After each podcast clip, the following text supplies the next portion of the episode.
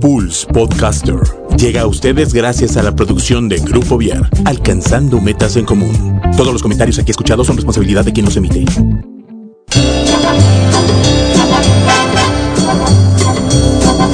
Damas y caballeros, bienvenidos a Pulse Radio, que en esta hora presenta el mejor talk show de la radio en Internet, el After. Con Mike, Juano y Josefo, los caballeros de la noche e invitados, que nos harán pasar una hora divertida llena de crítica inteligente, comentarios, recomendaciones y uno que otro chisme de lavadero. Comenzamos.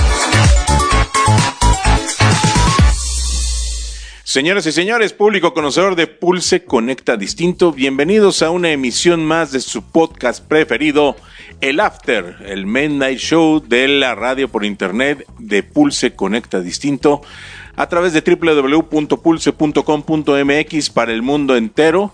Esto es Pulse Podcaster.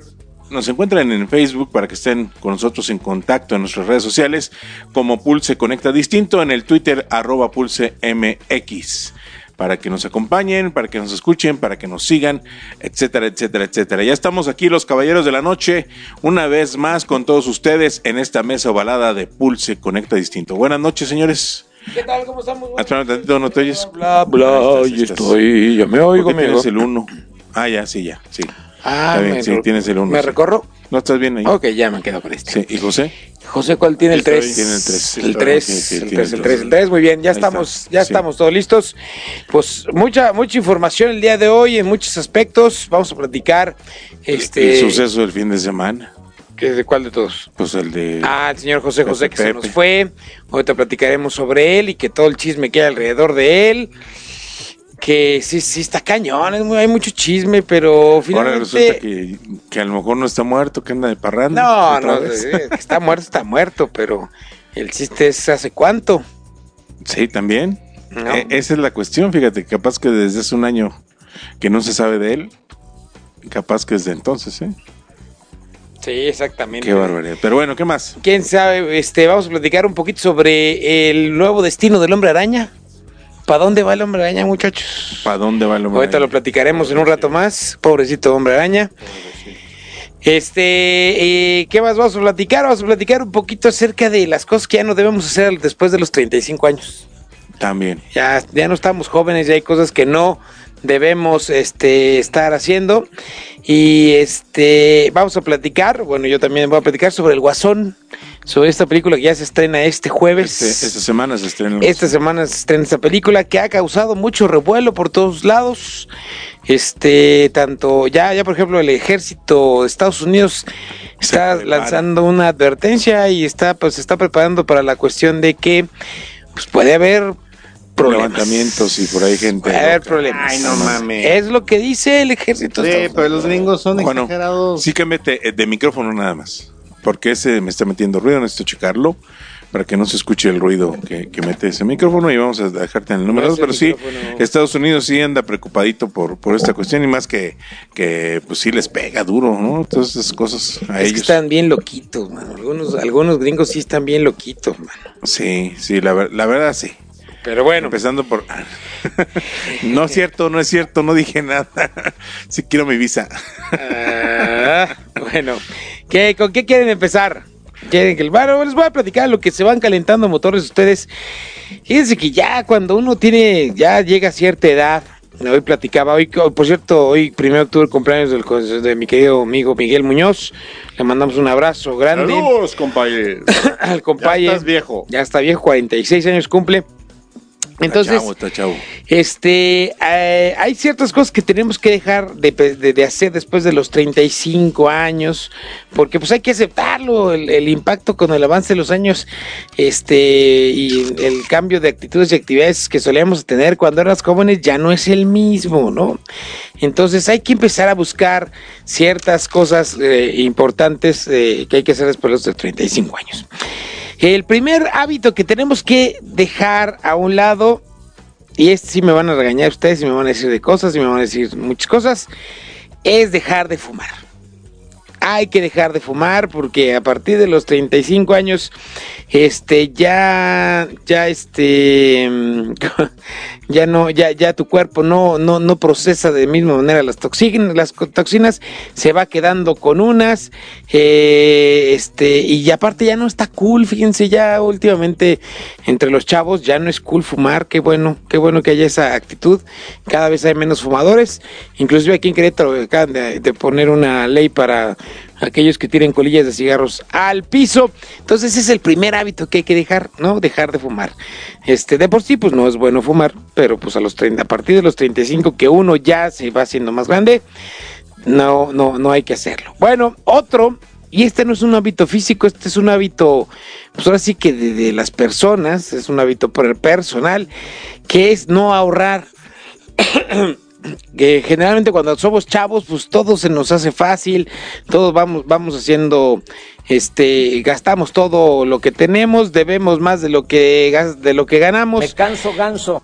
Pero pues es, es importante que a partir de los 35 años hagamos un, un hábito de ahorro, ya sea a través de una planeación estratégica, de un seguro de, de vida, un seguro de, de- de- lo que sea, pero o a través, a través de tu colchón o una cuentita en el banco o algo así por el estilo, pero siempre tener que tener el hábito de ahorrar. De hecho, por ahí ya hay un hay alguna- algunas notas que están invitando a que no exista el, el ¿cómo le llaman? El del Black Friday de México le llaman El buen fin. el buen fin, que se vaya el buen fin, que no existe el buen fin. Este, hay que, hay que buscar este, en lugar de un buen fin, hay que hacer un buen fin de ahorro, ¿no? Que lo que pensabas gastarte en el reloj, lo ahorres, lo metes en una cuenta. ¿Quién dice eso? Hay un, es un, este, em, ¿cómo se llama? Un, Una asociación, un, una- eh, grupo. no, es un, es un, es un cuate, es un economista, un economista de la, de la, de la, de una universidad que está invitando a que no hagamos el buen fin, sino que hagamos el buen fin del ahorro, que busquemos ahorrar, porque finalmente, pues tenemos que ir teniendo este tipo de cosas. ¿No? ¿Por qué la pregunta? No, nomás, nada más, si lo dice un economista está bien, pero si lo dijera, por ejemplo, un diputado baboso como Noroñas, pues está mal, ¿no? Exactamente, no, sí, sí lo dijo un economista. Pero si dice un economista, creo que tiene razón, aunque también la economía se tiene que mover, eso es por lo cual se creó el buen fin, Exactamente. en teoría. En teoría. En teoría. En teoría. En que teoría. realmente eh, yo siento que sí es para generarle más riqueza a unos que, que a otros, ¿no? Porque Sí. realmente el buen fin te dan ofertas, pero usando tarjetas de crédito que los intereses... Que después de te la come, fregada. ¿no? Por mucho que pongan meses sin intereses, la gente no sabe manejar los meses sin intereses. Yo nunca he comprado en el buen fin, nunca, nunca. No, he ido, he ido a No, ver qué hay, he también. dado la vuelta, pero la verdad es que no hay nada interesante. Yo nunca. después del primer fin, a la semana fui a ver una pantalla y creo que estaba más barata que durante el buen fin. Sí. Yo prefiero agarrar mi carrito a Laredo y comprar cosas. No, bueno, pero tú porque eres fifí. Sí, tú eres no, rico. a ver, a ver, Un- güey. uno que es acá. pudiente. ¿Cuán- cu- ¿Cuánto te sale ir a. Laredo en coche? No tengo la menor idea. Tu tanque de gasolina, de vuelta, A Laredo, Un tanque de gasolina Órale. y de vuelta a Laredo. No, hombre. pues, ¿qué depende de qué en- coche, ¿no? El mío no, el bocho? mío sería el tanque y medio, ¿no? dos. El mío, el mío sí me da 780 kilómetros. Sí, pero pues vas a Laredo y Bueno, también. Sí, llego a Monterrey. Tu carro es fifi. Monterrey. ¿no? Pero a ver, bueno, güey, cuatro tanques de gasolina. Tres. Ni tú ni Tres, yo. porque uno y medio y uno y medio. Uno y medio, uno y Bueno, medio. cabrones, tres. Tres. ¿No? Que son, ¿cuánto, cuánto es el tanque? Sí, no, de 900 todos modos, pesos. ya. No ya. sé, depende del carro. El mío es fifi, no les voy a decir. Ustedes digan. Mil pesos el tanque, ¿no? Tres mil El baros. mío es en 500. Dos mil baros. Pero yo utilizo como No, tres mil, porque son mil por tres tanques, tres mil. Ah, tres mil baros. Tres mil baritos. ¿No? ¿No? ¿Ya? Y allá te encuentras zapatos chidos como de a 20 dólares, que son 400 pesos. Que aquí 400 pesos no te compras un zapato chido, Ah, bueno, eso sí. ¿no? Eso sí. Te encuentras pantalones este, de buena marca. Entonces no eres Igual fifi, en eres 25 dólares. payuquero. Pues llámalo como quieras, güey. Pero yo prefiero agarrar mi carro, irme a Laredo, comprar y regresar. Pues sí. Allá Sí, son sí. ofertas. Sí, sí. yo Allá quiero. sí hay, mu- así hay- allá sí Y hace, y hace más sentido lo que dice el economista. Carajo, mejor ahorro y me voy una vez al año a comprar a Laredo. Sí, pero ahí ya no se activa la economía local. Pues sí, güey, pero pues para las jaladas que te ponen, Sí, la verdad es que el buen fin ya no, no fue. No, es buen fin. No es un buen fin, se desvirtó. Es una psicosis. Ya, ya ni en. Amazon es buen fin. Tú ya ves los precios de Amazon y ves los precios de Walmart, son los mismos. En muchos productos. En la gran mayoría de los productos. Bueno, mínimo los que a mí me interesan, pero diría el señor Zavala que, que sale más barato hacer tu súper en Amazon Prime y te llega a tu casa que irte a Walmart. Mm. Pero bueno, síguele. Bueno, eh, otro punto que debemos, otro hábito Otro que punto, debemos, otro otro, punto. otro- otra cosa que debemos dejar de hacer ganso. es no, alimer- no alimentarnos de forma inteligente. O sea, hay que tratar de, de que ahora nuestra alimentación sea mejor, porque finalmente, pues ya a partir de los 35, acuérdense que ya estamos, si no a la mitad, por lo menos ya llegando a la mitad de la edad, ¿no? O sea, nosotros ya estamos en los 45, algunos ya cumplirán 50 por aquí, este, ya estamos en esa curva que ya llegamos ahí arriba y ahora ya vamos para abajo. Vamos de bajada. ¿no? Que ya vamos de baja. Siempre hay que ter- ser import- es importante que cuidemos la alimentación. Y otra Sí, forma de porque alimentarte. rodando llegas más rápido a la de bajadita, ¿eh? Exactamente. De bajadita te vas como gordo en tobogán. Y otro punto importante es no sentirte orgulloso de quién eres. Otro punto importante que, que hay que dejar de hacer es no sentirte orgulloso de quién eres. Finalmente también a partir de los 35 ya la mentalidad, la- tu mente empieza a buscar, a decir, oye, no, ¿sabes qué? Ya, ya estoy ruco, ya se me fue el tiempo, mis mejores años. No, la, la realidad está en que los mejores años empiezan a los 35, cuando ya eres económicamente más activo, ya tienes por lo menos un plan de vida. Si no lo tienes, pues por lo menos lo sigues buscando, como ciertos amigos que yo tengo por ahí todavía. Y este, y, pero siempre hay que sentirte orgulloso, porque si no te sientes orgulloso de quién eres, pues te vas a caer, eh, vas a caer en esa debacle y en esa, en esa curva de bajada que ya, que Como ya por sí, como tobogán, ¿no? Otro punto que hay que dejar de hacer es vestirse como chavitos.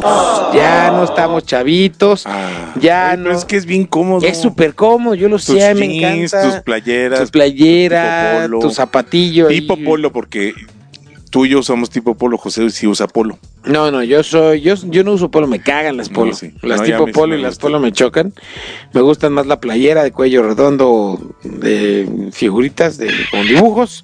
Este, soy muy feliz usando eso, pero finalmente pues ya Tienes que, como lo hacíamos hace rato en el programa de Mesa de Negocios, eh, hay que, eh, eh, como decía Roxette, dress for success, ¿no? Hay que vestirte para el éxito. You got to get dressed for success, ¿no? Entonces, esa es otra. sex. Ya no hay que vestirse como chavito. Otra que esta me encanta y que yo la verdad es que ya hace muchos años que ya la dejé de hacer es acampar y viajar incómodo. Ay, acampar es bien rico. No, ya mira, ya no. Bueno, ni a mis 20, yo me choca. Yo No, necesito quedarte- tener baño, Si güey. quedarte jetón en el sillón te medio mata. Exacto, imagínate. no, no. Es, y aparte, yo sí necesito baño, güey. Yo sí necesito sentarme, a echar mi. mi- mi- Sí, no, porque eso de aguantarte y quedarte tapado tres días, Exactamente. sí ¿no? está del nabo. Exactamente. Otra cosa que este le va a pegar aquí a un par de, de compañeros que tengo en esta cabina. Ya no tener figuritas de Star Wars y Lego. Sí, porque por ejemplo, la- para los solteros, si vas y llevas una chava a tu depa o a, o a donde vives y ella ve que tienes toda la colección de figuritas de Star Wars, pues las chavas van a oír el, al primer Ahí sí estoy en ¿no? desacuerdo. Yo, yo, este, es, es- es- lo digo yo, lo dice Cultura Colectiva. Este, Yo sí digo, yo sí estoy en desacuerdo. ¿Por qué? ¿Por qué? Platícanos. Pues no Claro, tanto porque yo las tenga, Ajá. ¿no? Pero eso de que demuestra que eres un niñote y demás, no, no creo. Además a las mujeres les gusta cuidar niños. Entonces, ¿Eh? Es cool, eso es cool sí, hoy en sí, día. Ahí sí, despiertas ahí el espíritu. Ahí sí, discúlpame, maternal. ese, ese blog de cultura colectiva que es más femino que la chingada, no estoy de acuerdo. Bueno. Besuquear. ya nada más que le digas cuánto cuesta cada figura. Uy, Eh, no, bueno, sí, ya. Exactamente. Como en la película La Virgen de los 40, ¿no? Como se pagaron la bodota, pues coleccionan, vendiendo la colección de juguetes, ¿no? Besuquearte en público es otra cosa que ya no puedes estar Ay, haciendo. Eso era muy rico, pero ya no puedes dar espectáculos. Ya eres una persona formal, ¿no? Ya, ya, ya eso déjalo para los pubertos de secundaria prepa. Ah, no, esos espectáculos sí, ¿no? Pero pararte y darte Sí, un beso de repente. Ah, un besito, un quiquito romántico así romántico, chido. Sí, no, eh, Manita agarrada, buena en onda. plena calle, no. No, no, besuquearte así, así, chingón, como los de la prepa, que hasta manita por dentro de la falda. Sí, no. Y todo el asunto, ¿no? Eh, eh, seguir preocupando a tus padres. Que esto, pues, es- eso, eso es difícil de hacer porque los padres, pues, siempre se van a preocupar por los hijos. Pero, pues, ya a esa edad ya tendría que ser al revés. Tú deberías de empezar a preocuparte por los tuyos. Otro que este también me pega a mí, que es el último, de hecho, ir al antro. Lo traigo para adelante y ya lo puedo usar como masturbante. ir al antro o ir a la disco, como lo decíamos en aquel entonces, ya no está para nosotros, ya no es para nosotros, ya hay que buscar pues nuevas formas de, de divertirte, ¿no? Ya no, ya no estás como para irte a abrir pista, que de hecho yo creo que ya no abren pista. No, ya no se abre pista. Ya no se abriste los hartos. Ya ni pista hay. Ya ni pistas hay. Este, hay, hay lugares para gente mayor, ¿no? Lugares especializados para gente mayor. El, este, el, este, pero, pues también eso, de repente tampoco estar yendo cada ocho días como antes lo que pasa ¿no? es que aparte ya no aguantas. Ya no aguantas. Cada ocho días ya no No, aguantas. ya no Y- las ya fiestas no. especiales que se hacen del recuerdo Oye, de, de los ochentas, de los noventas, Oye. ya se hacen cada una, una vez al año y ahí sí vas. Pero imagínate agarrarte cada semana, está cañón. Sí, no, está cañón. Hay que, po- hay que poner ahí. ¿Ya acabaste? Ya, eso. Hay que poner en la lista, ahí en la lista, como dice Oscar, este, ya de coger en el carro, pues ni hablamos, ¿verdad? No, creo que Está muy cabrón. está ya no se cañón, puede, ¿no? La- te da el torzón ahí. No, hombre, ¿para qué quieres? de coger en el carro, ya ni hablamos. Sí, eso también ya. estaría bueno.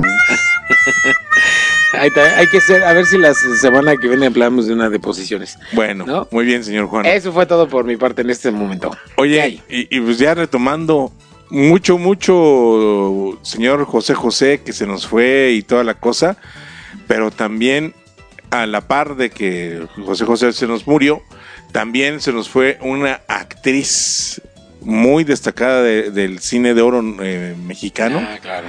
Y también que participó en muchas eh, novelas, en teatro y en el doblaje de películas. También estuvo trabajando la señora Beatriz Aguirre.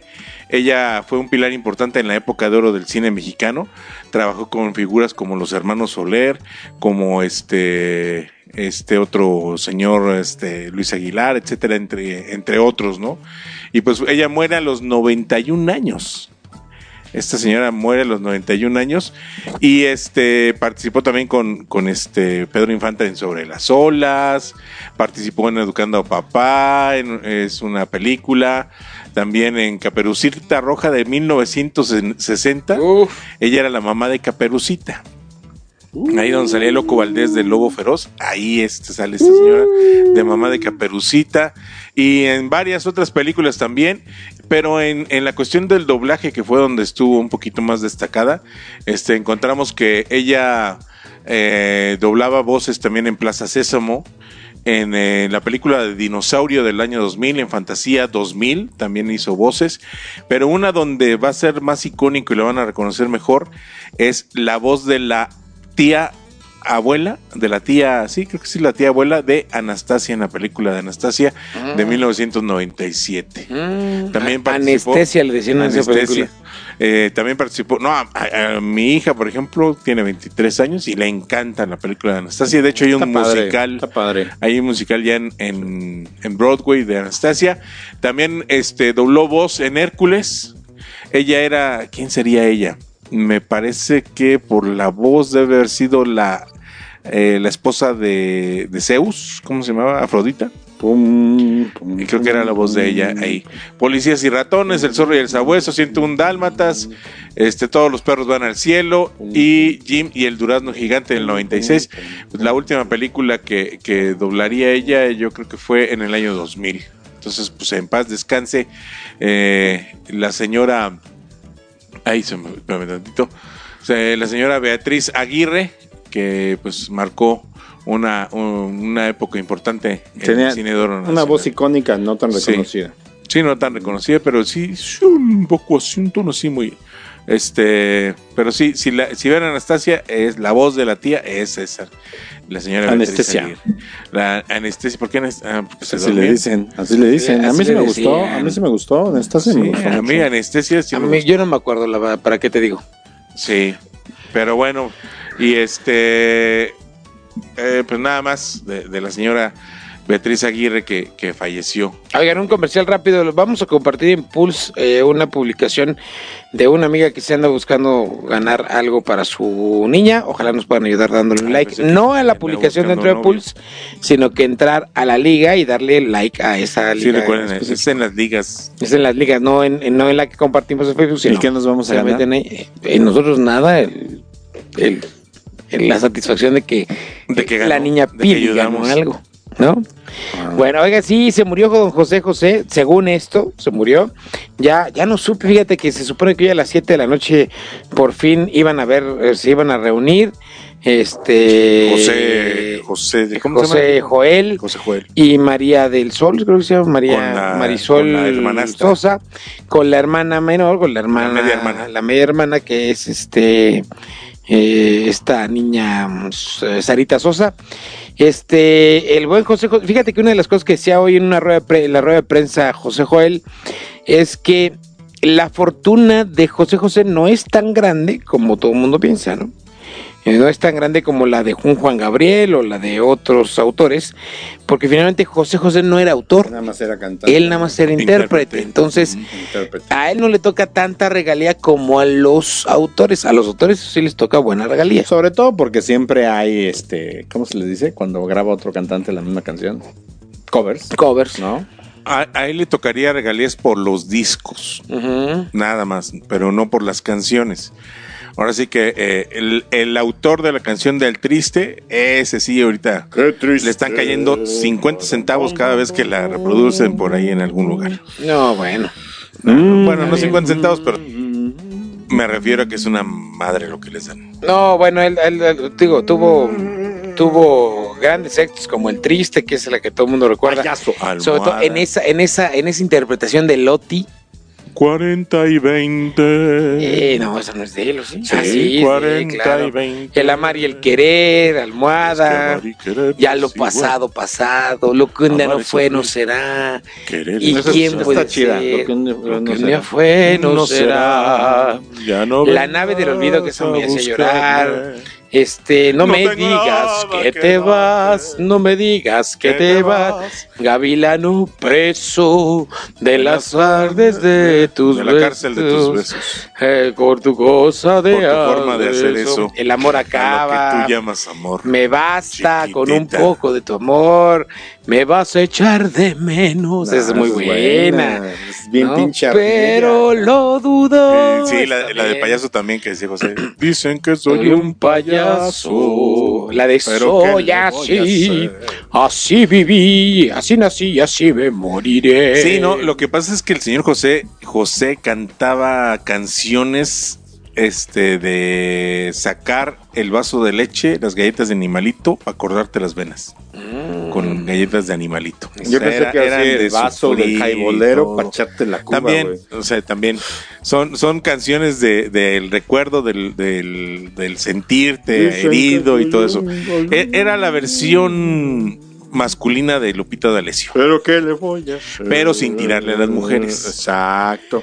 Sí, o sea, de hacerte. no. Y aparte, no, y aparte de cómo, cómo realmente sufrimos los hombres cuando nos, nos hacen los despechos. No, y, y aparte Ay, voz. que sufrimos. no suframos si nos dan los pechos, ¿no? Oye. pues sí, ¿para qué quiero el despecho? Prefiero los pechos. Oye, pues por fin se reunieron ya en. Eh, no, pues es que no está.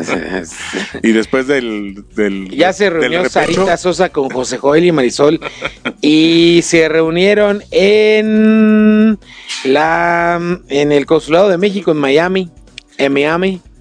Por ahí el Pero, este, pero y el, y Ese, el ese cuerpo. José José sí regó la leche por donde pudo, ¿eh? pues, y el cuerpo. sí. No, lo que pasa es que José Joel es hijo de quién? De No sé, esta tuvo Anel. como tres de Anel. matrimonios, Tuvo tres El matrimonios, primer pero el primero no tuvo hijos. No tuvo hijos porque era, era, una persona mayor, era más grande que él. Era una hija de, de, De un de Elías Calles. No de- mames, hasta sí. miedo me dan, cabrones. Es que hemos estado investigando. ¿No viste la serie el- de- no, de es que José José? Hueva tengo Luego, la, luego Anel, que fue una, era una actriz que ya luego se volvió pinche Mira, loquita sí, por las sí pastillas sí de- los primeros dos capítulos y lo único que le tengo que aplaudir esa serie, que aparte de ser bien pinche somnífera, Ujú. Es que tiene una producción muy sí, buena. no, lo- Está los- muy bien hecha la producción. la ambientación está muy chida. Exactamente. Todo está, todo es la época. Se fueron a la casa de la abuelita de alguno de, de, los algunos de y- güeyes y sacaron Aquí. hasta las cobijas, cabrón. Sí, las Es- cobijas, no es, manches. es lo único que le aplaudo a esa serie. Lo demás, De esas cobijas teníamos, de esas colchas teníamos nosotros, no eran cobijas, eran colchas. una de colchas, exacto. Con, pelu- con peluchitos así. Como de cuadritos, no sé. Ajá.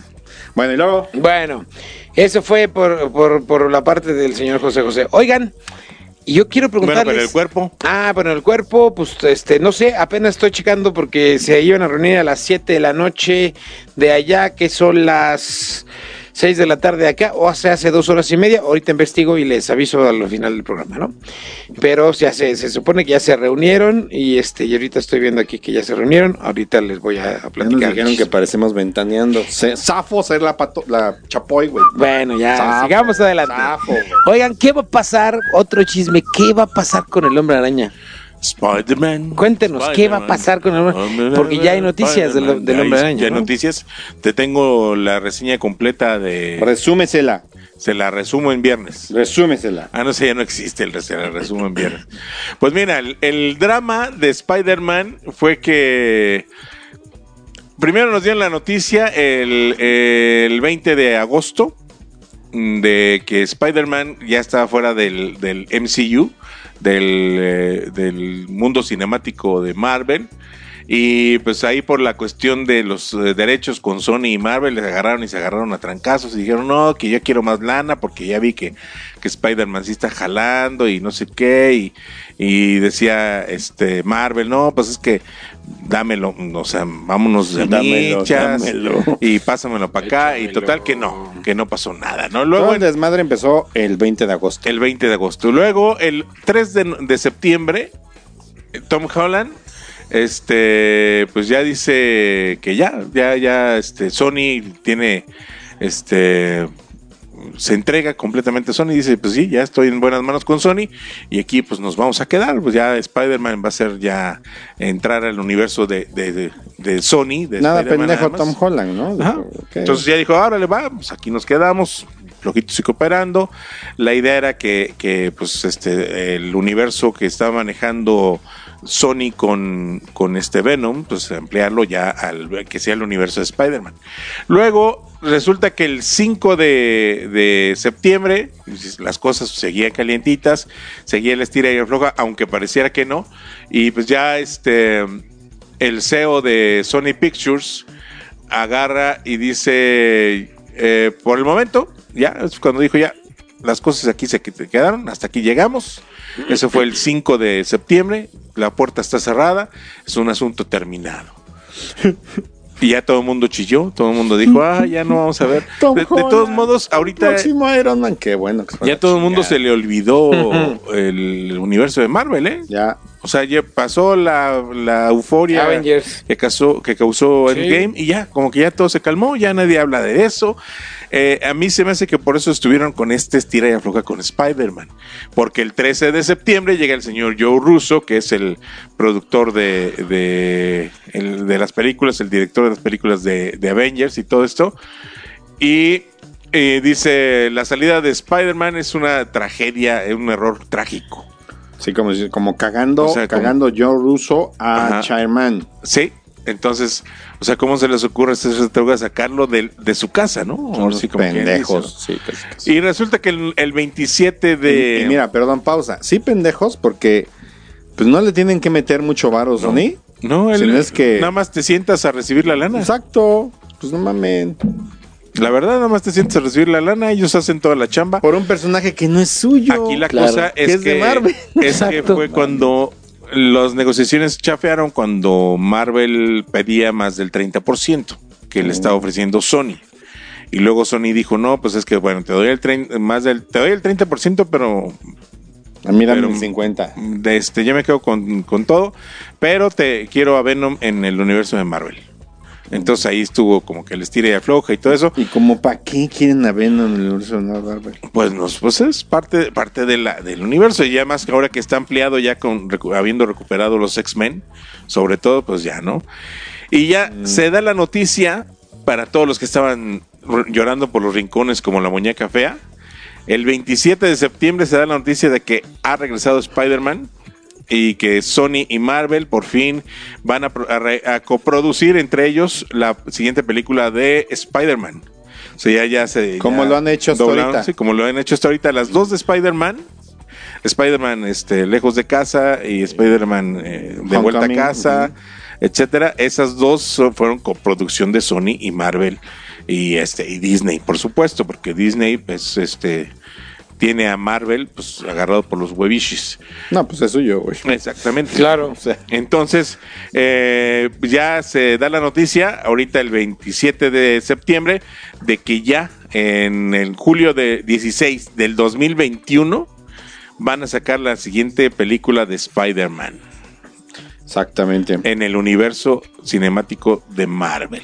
Y bueno, eso, esa es la, la película coproducida, pero después ya lo están considerando en las siguientes películas del universo. Sí, de hecho dice que también aparecerá en alguna otra película de- del universo de Marvel. Oye, pero está muy bien, porque también esta otra imagen que nos compartías, este, está muy, está Sí. muy del nabo su perspectiva de películas de Sony, güey. A ver, Es que de entrada. Venom, no, es que- Venom 2, Spider-Man 3 y 4, Ajá.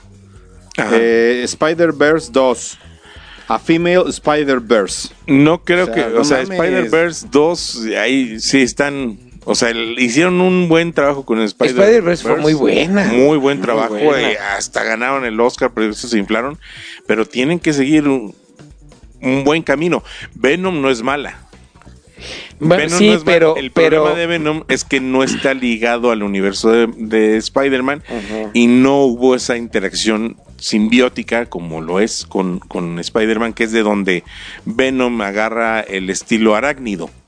Entonces acá le quitan, en la otra, en la película le quitan todo ese estilo arácnido y, y lo dejan nada más como es Venom. como ya. un simbionte. Sí, como es Venom después de dejar a Spider-Man, ya cuando se, cuando se une con Eddie Brock. Entonces, este, ahí, ahí es donde sí, sí la, se siente un poquito diferente. Pero la verdad es que la película ya estuvo muy bien hecha, muy bien lograda. Por eso se animan a, a querer sacar ya la película, la segunda entrega de, de- Venom. Entonces, pues ya, ya veremos.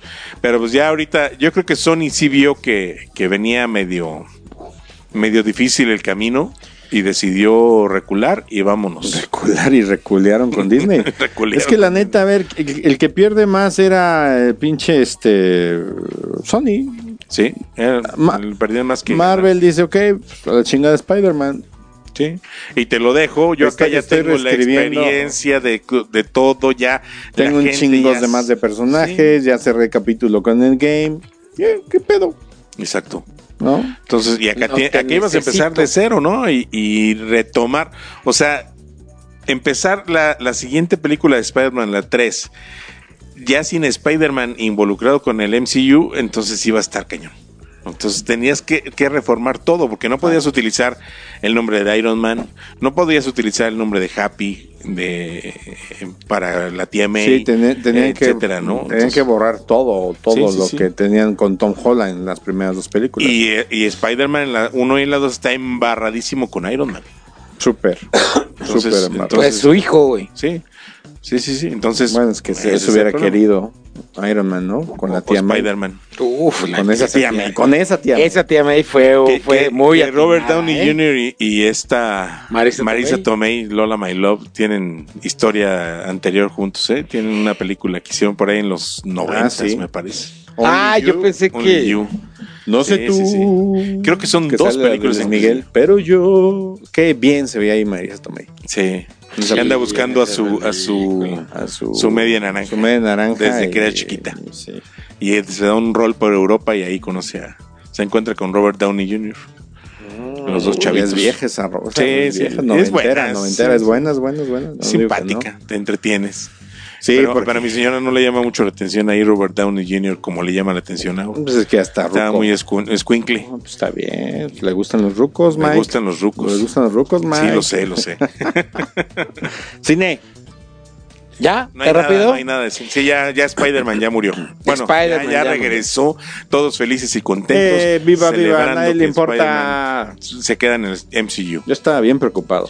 A mí lo que, lo que Yo decía, pobre Tom Holland. Lo que estoy esperando es saber cómo van a ver este, esta cuestión de los nuevos hombres X. Que quieren meter a Magneto y, a, y al Charles Xavier eh, como eh, afroamericanos. Ay, A los ¿Por qué dos. hacen eso? Pues porque es políticamente correcto. Ah, pinche Disney, cómo te odio. No, exacto. Te amo, pero te odio. Como Te la amo, sirenita no también, morenita. No me dejes, por favor. No tengo nada contra las morenitas, pero pues es que los personajes fueron creados de una manera y no puedes hacer tú lo que se te antoja con un personaje, ¿no? Bueno, No, sí, no. no. Sí, ¿no? Claro que no. Bueno, Bueno, ahora... con una historia, pero con un personaje no. No. No. Bueno, cambiando ra- radicalmente de tema, estoy sorprendidísimo de que todavía está en cine la de Había una vez en Hollywood. Sorprendidísimo. No manches, no, no le he ido a ver, voy a aprovechar. Ya me voy. La puedes, llegas a las 10 y cuarto todavía. Pero Yo la voy a ver en mi cine privado. estoy sorprendido porque realmente no es el peliculón, no es la mejor película de, de- de De Tarantino. Quentin Sí, ya Tarantino. no digas peliculón porque se ve muy feo. No, no es la mejor película de Quentin antoja. Tarantino. Mm, No es la mejor película de Leonardo DiCaprio ni de Brad Pitt. Oye, la de Brad Pitt es mejor. La, este, ad, ad- ¿qué es? Ad, Ad, ad, Ad- ad- ad- ad- Ad Astra. Adastra. ¿Ya la es fuiste a ver? Es mejor, de- es mejor. No, no la, la vi ver, pero estuve leyendo muchas reseñas Está- y se yo- me antoja mucho. Yo se las dije, es una película, no se esperen una película de acción, es una película Es que- lenta, es una película de, Es de un viaje interior, es más un viaje interior. Es como Que la al. Interestelar, ¿no? Pero son, son las Mm, películas que hacen. Bueno, lo que tiene mucha relación con Interestelar es el mismo fotógrafo, ¿no? Ok. Pero, pero es que son películas que se necesitan y se agradecen en estos días, ¿no? Claro. O sea, películas realmente para adultos. Introspectivas, claro. Sí, Y sí. que te hacen No porno, también no la porno no. se agradece todos los días, pero esta, Esta esta, en es- específico, en ¿no? específico es para adultos en ese sentido, ¿no? Exactamente. Oigan, y fui a ver una película que se llama La espía roja, que ya no está en el cine, ya, la, ya salió del cine. Eh, una película con esta mujer, mm, la que salía de, de, de M en las películas de James Bond. Esta viejita que se llama, ah, ah, ahorita les digo cómo se llama, La espía roja, la verdad es que este es una película basada, eh, Judy Dench se llama, es una película basada en una historia real en donde eh, después de muchos años a una, uh, a una ancianita de ochenta y tantos años, la acusan de espionaje en la época de la Segunda Guerra Mundial. Ella participó en, la, en, en, en uno de los equipos que estaba buscando el asunto de crear la bomba nuclear y por ahí la reclutan los rusos, este, etcétera. Esta una película que trae es mucho flashback entre el pasado y el presente. También es una película lenta y también es una película que trae un mensaje bien curioso, porque el mensaje que trae ella el- el- esta película no es nada parecido a la realidad con la que vivía esta, esta mujer eh, en la cual está basada la, la- la película, este, porque ella sí fue espía y sí fue soviética eh, del partido soviético este, Comunista. consciente y, con, y convencida. Y en la película la presentan, presentan un mensaje muy, muy curioso que es, eh, yo lo único que quería dándole esto a los rusos era que hubiera equilibrio en el mundo. Y dice ella, yo sabía que dándole A los a, rusos. a los rusos, bueno, Le gustaba, ¿verdad? Sí, también, Mm. también le daba a los rusos, este, que, que dándole a los rusos los secretos, ellos iban a construir su bomba y todos íbamos a tener bombas y nadie se iba a atrever a usarlas otra vez, ¿no?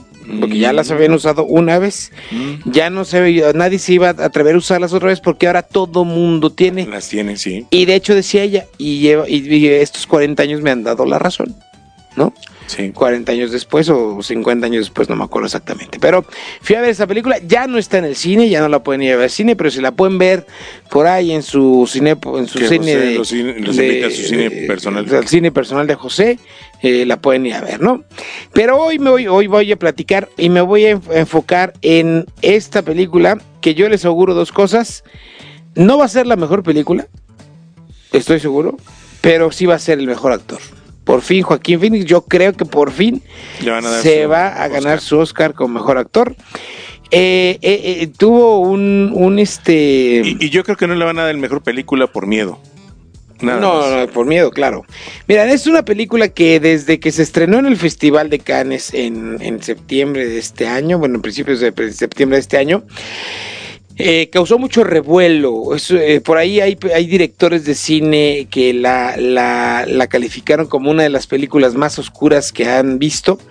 La película narra, na- nos va a narrar el- el- una teoría, una, de, una teoría no es, no es este, basado en los cómics, eh, entre otras cosas, una teoría de cómo el guasón se vuelve loco y cómo el guasón se vuelve el guasón, pero desde un punto de vista muy realista.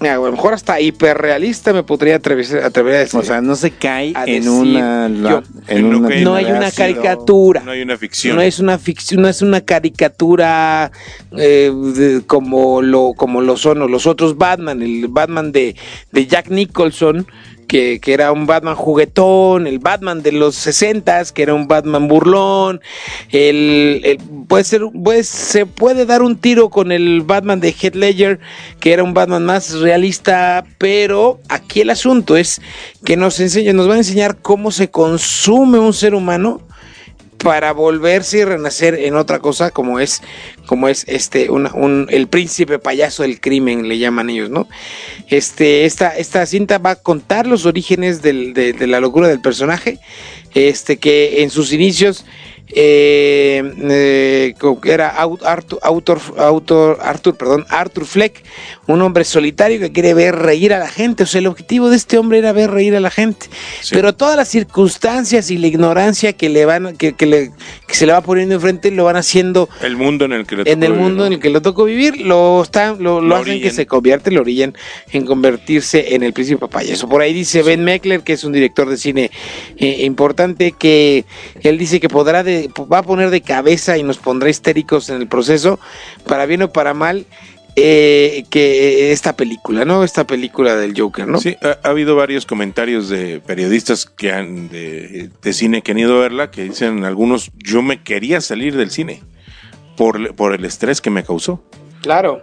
Entonces yo me quería salir, pero pues me tenía que quedar para terminar la reseña. Entonces sí, sí dicen que sí está fuerte Ok. en ese sentido. Sí, la verdad es que es una película que, que va fuerte y Joaquín Phoenix le echó muchas ganas a, a- a la creación del personaje. Entre otras cosas, dicen, dicen que perdió 23 kilos. Sí, no, pues hay una escena donde se ve bien flaco. Perdió 23 kilos, que esto ya no es nuevo, ya lo han hecho otros actores para Sí. interpretar, pero finalmente Christian él- Bale lo ha hecho Christian mucho Bale lo ha hecho muchas veces, cambiar su, su, su cuerpo. Este Joaquín Phoenix pues, bajó 23 kilos para interpretar al Joker y tardó, dicen que también que tardó más de cuatro meses en buscar y perfeccionar la risa del guasón, porque él, él, él decía que quería ser su propio guasón y no quería basarse en ninguno de los guasones de que ha existido en- con anterioridad, ¿no? Entonces, que una de las cuestiones que caracteriza obviamente al Joker es la risa que si se acuerdan, Heath Ledger no tenía una risa característica. Este Jack Nicholson sí la tenía.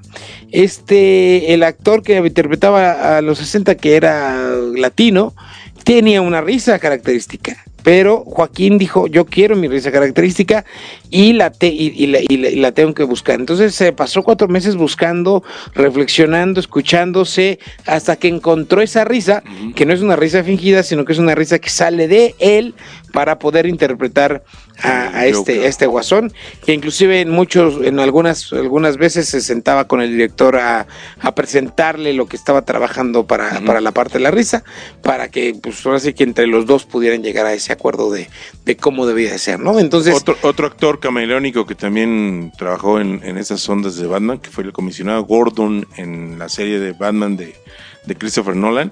Este Gary Oldman también es, es de esos actores que se, que se meten al papel cañonamente y se transforman completamente. Que Joaquín Phoenix ya se había ganado el Oscar, ¿no? No se lo ganó en, en el- por la de él, no, no, no, no, No, Gladiador Gladiador, tampoco. tampoco, ¿no? Según yo, ¿O estuvo no nominado nada Estuvo nominado, ha estado nominado No ha cuatro ganado, veces. no ha ganado. No ha ganado. Ha estado nominado tres veces. Yo creo que esta va a ser su cuarta nominación al Oscar como mejor actor. Eh, en 2013 por eh, The Master, el mejor actor como un, como protagonista. The Master, esta película en el eh, este que trata, fíjate que no sé de qué trata, no la vi. Ya estoy viendo aquí la, la, el- no, no la vi esa película, no sé de qué trata. También en el 2006 estuvo nominado como mejor actor de, de- este principal por una película que se llama Walk the Line, que es una película biográfica sobre Johnny Cash, este músico. Y en el 2001 por Gladiador, como Muy de mejor hueva, actor, como mejor actor de soporte. Line, muy de hueva. No, no la vi, no, no la vi tampoco. Entonces, no sé. Estuvo, tuvo esas tres para nominaciones. Eh, Va, va a empezar. Eh, tuvo esas tres nominaciones. Yo estoy seguro que este Joker va a ser su cuarta y yo creo que se la va a ganar.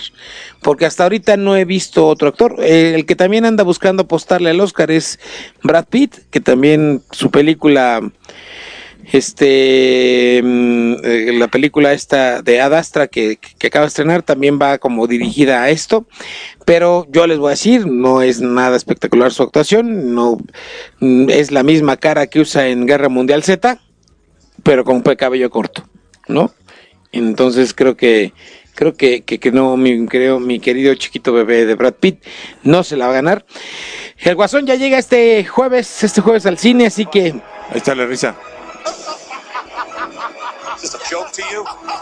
Es Joaquín Phoenix riéndose. Joaquín Phoenix riéndose como el guasón. Sí, güey. No, Pero bueno. Bueno. Así es esto. 4 de octubre llega a cines. Vámonos. ¿Qué sigue? Señor Josefo, ¿qué traes por ahí de tu de series Oye, que has visto eh, eh, por estos hay- días? hay- hay- tienes que ir a ver al cine porque la están comentando mucho. Midsommar, que es una película de terror. Híjole, es que no soy fan del terror. Pero esta, género, ¿no? esta, esta la están clasificando como una de las cintas de horror. Perdón, es de horror. De horror más interesantes del año y posiblemente de la década. No sé más, pero está, están hablando mucho de ella.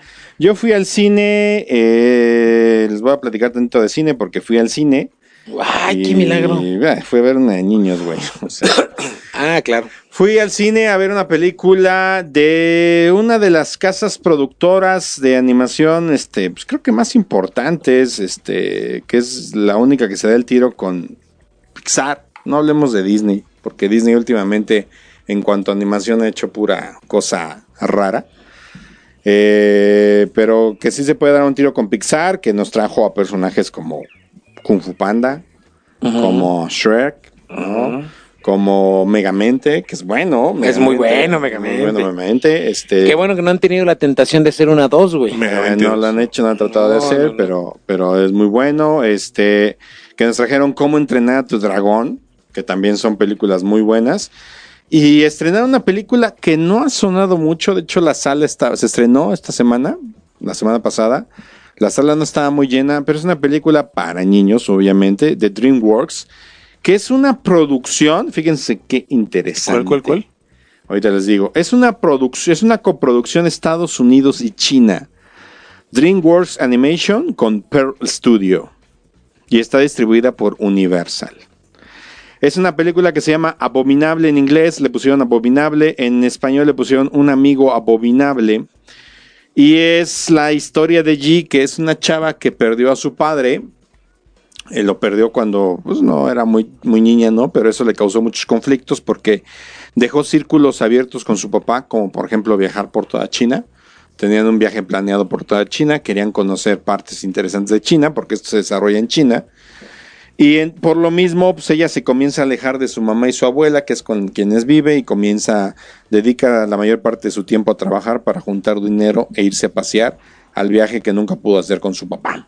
Toca el violín, le gusta mucho tocar el violín, lo hace muy bien. Su papá tocaba el violín, de él la heredó toda esta, esta pues, connotaciones. Y un buen día encuentra en la azotea de su edificio a un abominable monstruo de las nieves, o sea, un yeti, que se escapó de un este de una de un lugar donde lo tenían atrapado y este yeti es un niño, es un niño para para la edad de los yetis es un niño, pero es un animalote grandote.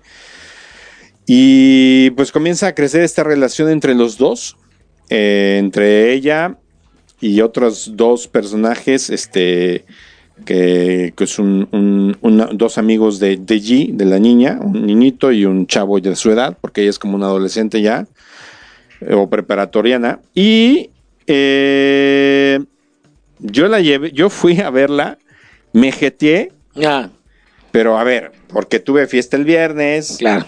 O sea, me paré, mi día empezó el viernes a las 6 de la mañana, me dormí a las 3 de la mañana y a las el sábado a las 8 de la mañana tenía que estar en maestría, ¿no? Este, y pues el, salí de maestría, comí y llevé a mis hijos al cine. Lógicamente me iba a jetear, Obvio. ¿no? Pero los niños la disfrutaron cabrón. ¿En serio? Cabrón, Mauricio, mi hijo, el de 11 años, no quería irla a ver. Dijo, nah, qué Es de hueva, niños. nah, qué hueva. Puta, estaba fascinado. Es una película entrañable, como las hace DreamWorks. Oye, DreamWorks mí sabe hacer películas entrañables. El tráiler un poquito a, a cómo entrenar a tu dragón. En esencia es, Inclusive la cara del, del monstruo, si dices, ay, canijo, pues es el chimuelo. en esencia es lo mismo. En esencia Sin es lo mismo. del chimuelo. Lo del chimuelo. en esencia es, un cerdo, güey. Estoy hablando de películas para niños. Ay, niños.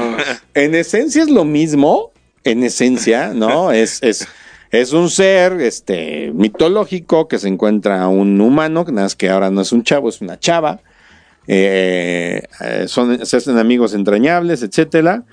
Y eh, es interesante ver eh, pues, cómo se desarrolla toda la trama. Eh, tiene chistes, sí, de pastelazo, muchos chistes de pastelazo, este, pero bien colocados, ¿no? Y cuando un chiste de pastelazo está bien colocado, está, está interesante, ¿no? Claro. Entonces yo creo que, que- que es una buena recomendación, ¿sí? De las películas que hay para niños ahorita o que están por venir, inclusive Frozen, Uf. este, eh, creo que es una buena apuesta. Yo me atrevería a decir que es más refrescante que Toy Story 4. Obviamente Toy Story 4 no tiene nada de refrescante. Sí. Pero, pero creo yo que es fresca, es divertida, es entrañable. eh, tiene mucho corazón la película. eh, y pues te habla de muchos temas, como por ejemplo, pues nunca es demasiado tarde para introducir a los niños a, a- a la magia, a la emoción, ¿no? Eh, te hace amigo de los monstruos, por ejemplo, que no hay que temerle a los monstruos. Este, creo que va para franquicia, como cómo entrenar a tu dragón, la van a hacer seguramente franquicia. Eh, no dejan nada abierto, todo lo concluyen, pero pues, sí hay formas de retomarlo. Sí puede ser un poco empalagosa, sí puede ser un poco infantil, pero cuando oyes reír a los squinkles dices, no, no mames, o sea, la neta, pues, y, y tiene muchos detalles de magia, la verdad, la, el- el- la magia que tiene el Yeti, por no les vamos a decir qué, pero la magia que tiene el Yeti está padre todo cómo interactúa, ¿no? Sí, se Entonces, ve- yo, el- yo sí se las recomiendo. Si tienen chamacos, vayan. Este, van a llorar. No lo sé si van a llorar. Ya me están preguntando que se llora. No lo sé. A mí me gustó. Yo disfruté ir con mis hijos. Yo disfruté reírme con ellos. Eh, más que de la peli, me reí con ellos. Pues y, el arte, el, perdón, todo La animación. muy padre. Muy bien hecho. Están, es- yo creo que ellos agarraron y vieron que la fórmula de cómo entrenar a tu dragón les ha funcionado, ¿no? Exactamente. Y por ahí se están siguiendo. Por ahí ese- se van a ir. Por exactamente. ese hilo, más o menos fantástico, sobre todo la cuestión de, de animales fantásticos. Por ejemplo, los yetis son animales o criaturas que no existen, o que mucha gente piensa que existen, eh, más que en la fantasía, eh, están muy, muy presentes, al igual que los dragones, ¿no? Entonces ya al rato, esperemos que no metan unicornios, porque no queremos terminar con un, un, Ay, no. un mi pequeño pony o alguna cosa de esas, ¿verdad? Bueno, ¿qué más? Este. Pues traigo mucho que Échale, platicar. échale, échale. Oye, des- ¿te acuerdas que comentaste que la temporada 12 de Big Bang Theory iba a llegar a Amazon. Netflix? ah, no, Amazon. Que le había ganado Ah, Netflix no. los derechos a Amazon para transmitir Ah, claro. la décimo segunda temporada de, de Big Bang Theory. Ya está en Amazon. Ya está en Amazon. Pero se las van a quitar. O sea que disfrútenla, no sé cuándo, pero, pero ya los derechos ya son de Netflix. Supongo que, obviamente, mientras termine el contrato con Amazon, lo vas a tener, Sí. pero ya después se los van a llevar a Netflix. Entonces déjame apuro. Porque me acaban de cortar Netflix, no lo pagué. Ah. Hoy muy preocupada mi señora. Oye, es que creo que se desprogramó otra vez el Netflix. No, es que no lo pagué. Me lo cortaron. Bueno, oigan, siguiendo con los Emmys, porque la verdad, analizar los Emmys es una hueva. Hay premios hasta el mejor maquillaje por cámara fija. Entonces, eh, me agarré las cuestiones más interesantes. Ya hablamos de comedia. Ya vi este Fleabag. Es un humor muy inglés. Eh, a mí me da hueva el humor inglés. Sí. Yo nada más aguantaba a Benny Hill por jarioso y no salía nada. Pero, pero la neta, el, el- el humor inglés es muy pendejo, pero muy pendejo. Eh, es un humor inglés eh, y también es un humor muy femenino, pero no femenino para mujeres de nuestra edad. Es femenino para chavas, ¿no? Para treintonas para abajo, ¿no? De, de 20 a 30 Sí. años. Es un humor muy femenino. Este, hacen bromas de la menstruación, cosas así. Entonces, la neta, pues no les voy a decir que me atrapó. Sí, ganó, arrasó con los premios Emmy en, en, en comedia, pero sí es muy inglés la, la- la serie. Sí me arrancó un par de cacajadas, no lo voy a negar, porque la, la actriz lo hace muy bien. Este, pero pues bueno, yo si me he de quedar con una, me quedo con la fabulosa señora Maisel. Este, en lugar de quedarme con este humor, que es un poco más inglés. Son capítulos cortos de media hora máximo, entonces si le quieren entrar, lléguenle. Pero hoy voy a hablar prácticamente de dramas, de series de dramas, voy a resumirlo mucho. En los Emmys hubo un empate, Ok. prácticamente. Hubo un empate este, eh, en número de preseas entre Game of Thrones y The Handmaid's Tale, este, o los cuentos de la sirvienta o de la criada, de Hulu. Eh, The, Han- The Handmaid's Tale ganó actor y actriz invitados, o sea que no es gran cosa. Sí, pero sí, pero, pero todavía sigue de- sigue vigente y aparte eh, creo que no sé en dónde la podemos ver en México. México no, en No, pirata, no sé, en solamente pirata. Hulu no. Eh, Game of Thrones de HBO ganó mejor serie dramática, cosa que yo creo que muchos de los seguidores de Game of Thrones lo, du- lo dudan porque les dejó mucho de ver a los seguidores de Game of Thrones. A mí sí me hizo buena la última entrega, al final tal vez no, con quién se quedó con el trono de hierro, ya lo platicamos y nos vale madre, ¿no? Y también ganó actor de reparto, que es este nanito. Ay, se me olvidó el nombre. Eh, que, que es muy buen actor. Este. Ay, ¿cómo no lo apunté? Dije, lo tengo que apuntar. Peter Dinklage. Exactamente. Peter Dinklage. Este ganó, ganó mejor actor de reparto. Que pues sí se lo merece. Es buen actor. Es muy bueno. Es muy buen actor. Mantuvo la serie unida Todo el tiempo. todo el tiempo. Todo el tiempo. De las grandes perdedoras de la noche eh, de AMC, que la pueden ver en Netflix, Better Call Saul, que Eh. mala, mala primera temporada, buenas las siguientes temporadas. El Bodyguard de Netflix no se llevó nada, que una serie que a mí no me gustó. Mm, eh, a mi señora creo que sí le gustó bastante. A mí es inglesa también, ¿no? Es una onda inglesa también. No, hubo. Este, mm, las otras no voy a hablar, eh, pero hay una que sí me dolió en el corazón porque yo soy fanático de esa serie, que es, eh, la pueden ver en Netflix, ya le he comentado muchas veces y si no la han visto, ya ni chingan. Se llama Ozark, Mm. Que lleva dos temporadas, ganó solamente un premio Emmy por actriz de reparto Sí, y este. No es cierto, ganó dos. Ganó Emmy por actores de reparto y ganó un Emmy al mejor director de uno de los capítulos que se llama Repartition, que es un capítulo muy bueno, no, no se los voy a espolear. Este, pero la verdad, Ozark es una joya. Sí. Tal vez no la han explotado tanto Netflix como debería. Y aparte el Y actor tiene muy bueno el reparto. y el actor principal que viene de la comedia, De la comedia. que de repente hace Pero es que su comedia es también seria, güey. Sí. O sea, no. Es, es como. Es, es- es una comedia que, pues en realidad. Te ríes de él, pues por las pendejadas que le pasan, ¿no? Entonces, Ozark, yo creo que fue una de las grandes perdedoras de la noche. Eh, pero, bueno, perdedoras, aunque se llevó dos premios y, y uno muy bueno, que es la dirección. Pero, pues bueno, de- basado en este análisis que yo hacía de los premios Emmy, yo les quiero recomendar. eh, les quiero recomendar algunas series de dramáticas para que se las vayan chutando. a ver, Primero les voy a decir que ya acabé de ver Monarca. yo también. Qué buena serie. Qué buen final Eh, de esta temporada. yo no lo califiqué como un final, lo califiqué como No, bueno, un fin- clímax. final de temporada. Sí, el final de temporada, pero es un es clímax. un clímax. Te dejan con que no mames, cabrón. Y más la última escena. Sí, sí, El sí, sí, Pum, pum, pum. Dices, no mames, ¿cómo lo mató? ¿Por qué lo mató? ¡Cállate! Pues véanla, cabrones, No, pues porque la voy, spoilers. la voy a empezar a comentar no la la, próxima cla- la próxima clase, la próxima semana. Sí, querido profesor. La voy a empezar a comentar, entonces véanlas, véanlas. Les voy a dar recomendaciones de series dramáticas. Que estaba platicando el fin de semana en una comida que fui con una persona que dice, nah, pues es que el- este, si es de sufrir porque vas a ver películas de terror, pues mejor ve a ver, este, es, es peor ir a sufrir por ver dramas. Créeme que los dramas son chingones. Pero bueno, eh, noticias rápidas, ya puedo tener HBO en Roku. ¿no? Los que tienen Roku ya van a tener Ok. HBO Go.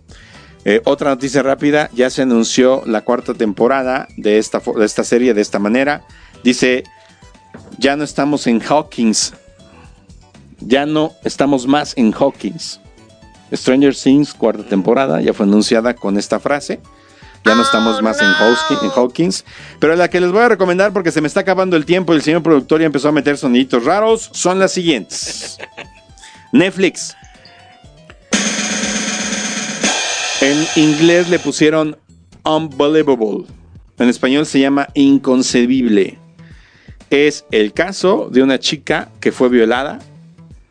Y en la primer, en la primer capítulo prácticamente te exponen eh, cuáles fueron todo el proceso y todas las penurias que ella tuvo que pasar para denunciar su violación y cómo los policías, cómo inclusive su exmadrastra, cómo inclusive sus amigos la comienzan a, a cuestionar y a cuestionar hasta que de plano ya deja de creer y piensa que no fue violada, sino queda confundida y dice si fue violado o no. Eh, la actriz es Kathleen Dever, que la, la- seguramente la vieron en, en Books- Booksmart o La Noche de las Nerds, que es una película buena, es bonita, es bonita la película, está, está bien hecha, está, está cool. Pero esta película, esta serie de Inconcebible, este, bueno, y también tiene otras, otras actrices como Toni Collette, de, de, ahorita se me van las, pero es una muy buena actriz. Este, ahorita les digo quién es. Eh, pero esta película prácticamente, esta serie prácticamente trata de todo ese proceso que sufre esta chava en el primer capítulo.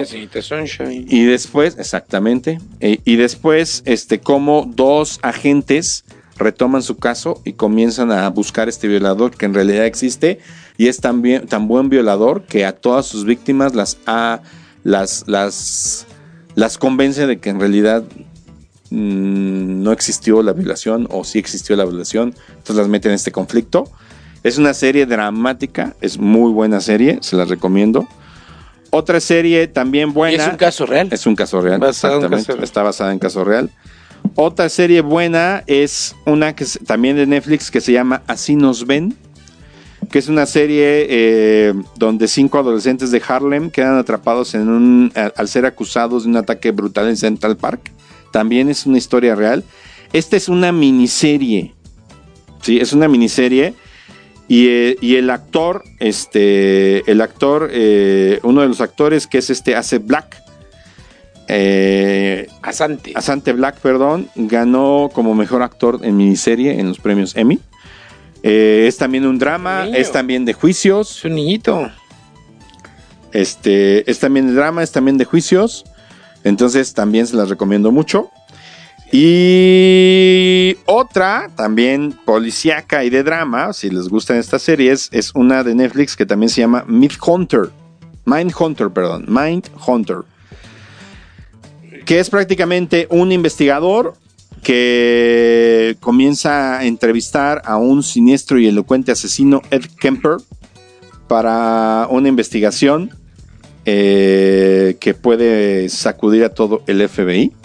No es como una historia real, pero sí es una serie también muy interesante.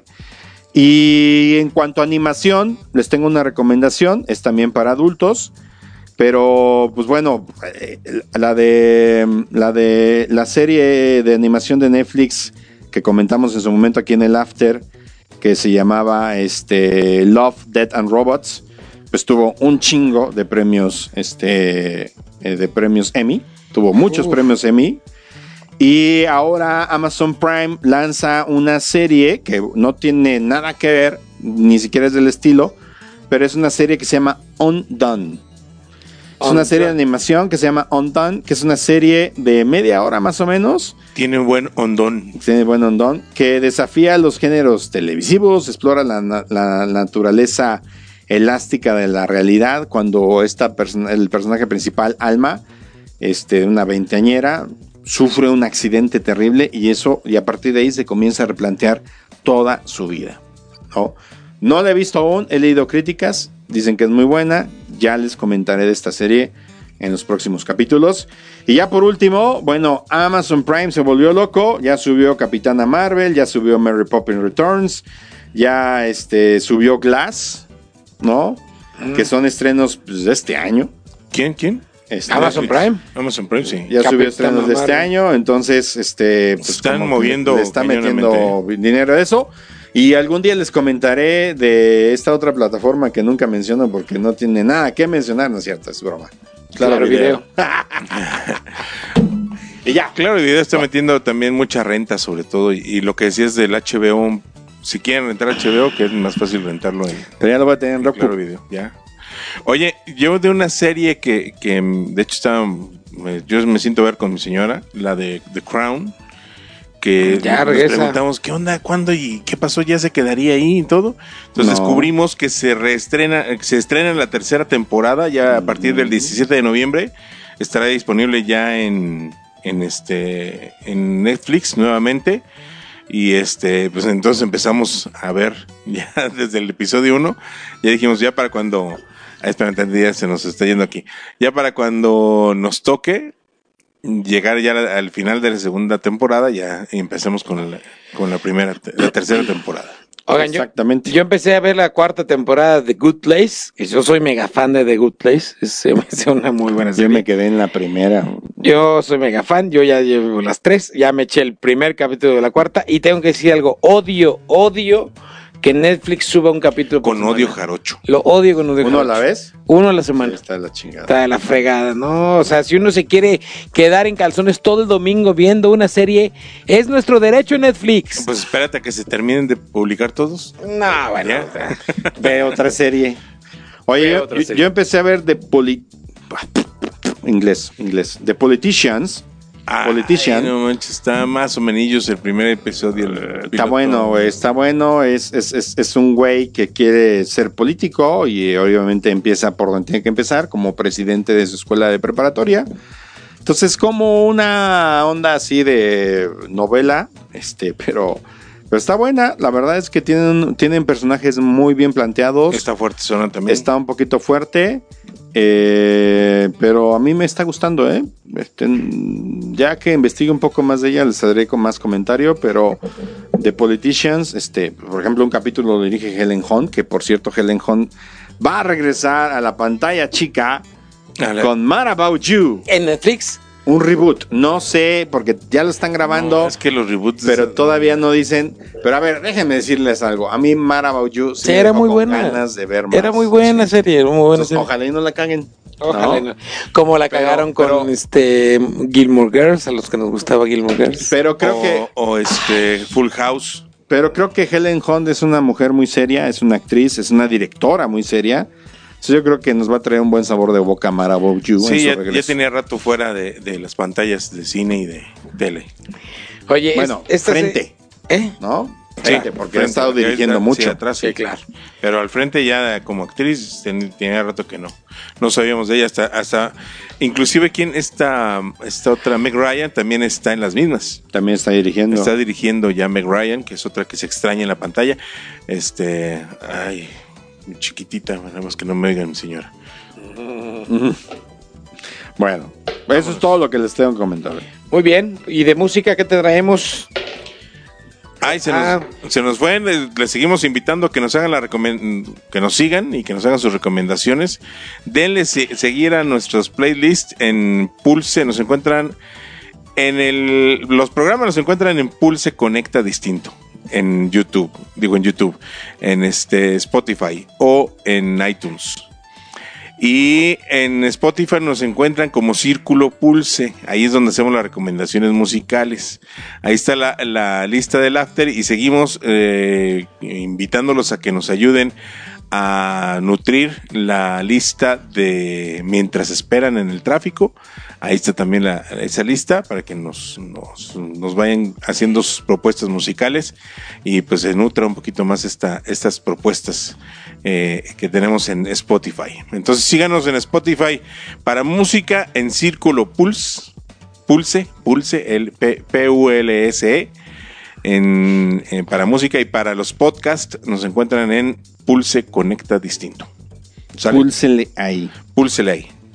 Y, Vámonos. este, y Am- Amazon, de hecho, Spotify sacó su, en cuanto se salió la noticia de, de José José, sacó su playlist especial de, de José José por el, por el bueno, por- Son unos Oigan, buitres. por cierto, hablando de música, me comentaba mi, mi esposa Lucero que este Amazon Prime ya tiene su canal de música como Spotify. Sí. que es igualito Pero- y, y que está incluido dentro de tus 800 pesos. Sí, pero, pero le falta un poquito. Eh. todavía ¿Sí? todavía Eh, tiene un poquito que no mm, le falta. Y este Por fin de semana. Por eso está incluido. este fin de semana se realizó la gira tour. La gira tour con estos Ah, grupos de Parchís. claro. Oye, está de muy del pinche nabo, ¿no? Pues estuvo, yo siento que Ah, estuvo pero a ver, muy es así. que es puro retra- retazo, Ahí güey, en, la en neta. Monterrey. Lo que pasa es Ah, que lo dices por ti, lo que ¿verdad, pasa culero? es que el, el pop tour de los noventas, el noventas pop tour, Eh, están más chavos. Sí, y estos son ya de los 80. A ver, estamos hablando de los espera, 80. espera, pero a ver, Gente de es 50 como es como años, ver a. Miguel bailar, Es güey. como verme a mí No, bailar no, no, y ponerme No a me refiero a que le falte un brazo a un güey o que ya estén viejos. Fíjense, de Parchís nada más vienen cuatro de cinco. Claro. De Flans nada más vienen dos, de tres. Ajá. De Timbiriche de Timbiriche vienen vienen Van dos, dos de seis. de seis, porque pues son los únicos que necesitan varo, güey. Exacto. Y ya estuve viendo los videos y puta, dan lástima, cabrón. No, no, no vamos a hablar de, de Larry Monarres, que ya ni me acuerdo que cantan, ¿no? No vamos a hablar de los chamos, que válgame Dios. Baila, chamo. O sea, no mames. Lo único que sé ¿no? de ellos. Entonces, la, la neta, Giratur, pop y rock sí está muy del nabo.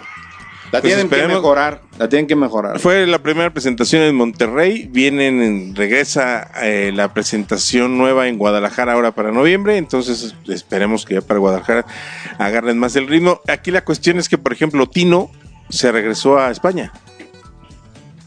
O sea, no se quedó aquí ya en México a prepararse más, a ensayar esto, lo otro. Están ensayando a distancia porque Tino, Gema y, y Frank se regresaron a España. Los otros no sé si se Pero habrán ¿Qué chingados se regresaron a España? Pues por, porque allá tienen su chamba. Su chamba que sí y, les y deja se lana. nota, ¿eh? Y se nota. Y se no... No, güey, esto les va a dejar un chingo de lana, por favor. Sí, sí, sí, sí. Sí, sí le echan ganas. Sí, la neta, la neta es que se nota que sí están muy, muy... Muy. Exacto. Bueno, ya vamos, ya me voy a ir a comprar mis boletos para el, el jueves. Oye, una- Para, ir a ver a Joaquín Phoenix. como Oye, el- una amiga me decía que ella compartió camerino con esta Yolanda, la de Barchis. ¿Por qué? eh, cuando era actriz cuando, en Televisa. ajá. Y que de hecho me me dijo, yo pedí que me cambiara de camerino. Y yo, ¿por qué? Porque la mujer apesta. Entonces, No, aparte ves a Yolanda la fecha amarilla, dices, no, no, esos... Gemita está más conservadita. Esas que le dediqué cuando era chavo, ya no, se las dedico ahorita. Gemita estaba... ¿Y esas viejas que están ahí bailando quiénes son? son las, las fandangos. Son, ah, son las de Fandango. Las fandangos. Los chamos. Pues mira, Ay, Sí está muy de nabo, sí, eh, ustedes neta. son más del 90s Pop Tour, yo soy neta- más, yo sí soy más de esa, de esa era. ¿Tú ya fuiste a ver el 90s Pop Tour? No, güey, me da ¿No? hueva también. Todas Eh. esas madres me dan hueva. Pero, pero esta dices, no, no mames, sí. Va a venir Faye, por cierto, otra vez. Entonces sí voy. Ay, Bueno, mira. vámonos ¿Y porque ya es de noche. Alex. Es de noche y ya, Ah. ya me voy a dormir. Oye, y luego el Diego le echan chingo de ganas, pobrecito, güey. Me Pues- siento, me siento, me siento muy mal. Bye. Digo, Siempre fue la pestada. ¡Vámonos! ganas. Bye. Bye.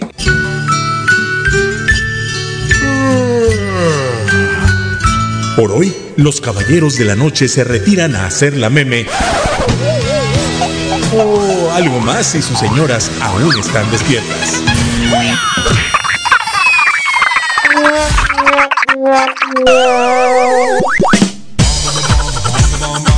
Recuerden que los esperamos todos los martes en punto de las 8 de la noche en el After de Pulse Radio. Conecta distinto.